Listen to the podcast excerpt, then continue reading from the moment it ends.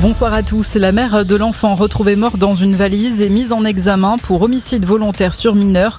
Le garçon âgé de 10 ans a été retrouvé poignardé dans une benne à gravats à Ferrières-en-Brie en Seine-et-Marne, à quelques mètres du domicile familial. C'est son père qui avait donné l'alerte.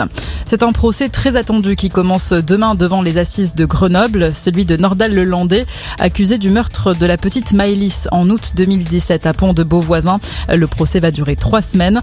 Déjà condamné à 20 ans de prison pour le meurtre d'Arthur Noyer, il risque la perpétuité.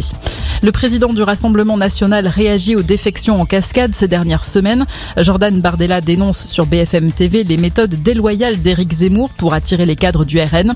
Jordan Bardella regrette aussi qu'Emmanuel Macron ne descende pas dans l'arène pour débattre.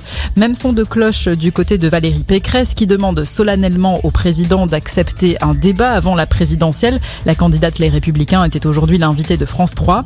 Dans un entretien au journal Le Parisien, le porte-parole du gouvernement, lui, s'est dit sceptique sur l'utilité d'un tel débat. La dose de rappel devient obligatoire pour les soignants et les pompiers à partir d'aujourd'hui. Les premières sanctions vont être prises contre les professionnels qui ont été vaccinés il y a plus de sept mois et qui n'ont pas effectué leur troisième injection.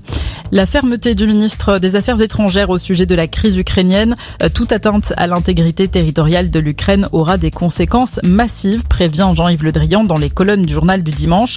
Une réunion entre les chefs militaires de l'OTAN est prévue la semaine prochaine.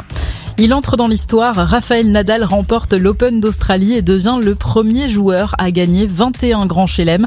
L'Espagnol a battu le numéro 2 mondial Daniel Medvedev au terme d'un match fou qui aura duré plus de 5 heures. Mené 2-7 à 0, Raphaël Nadal est revenu pour aller chercher la victoire.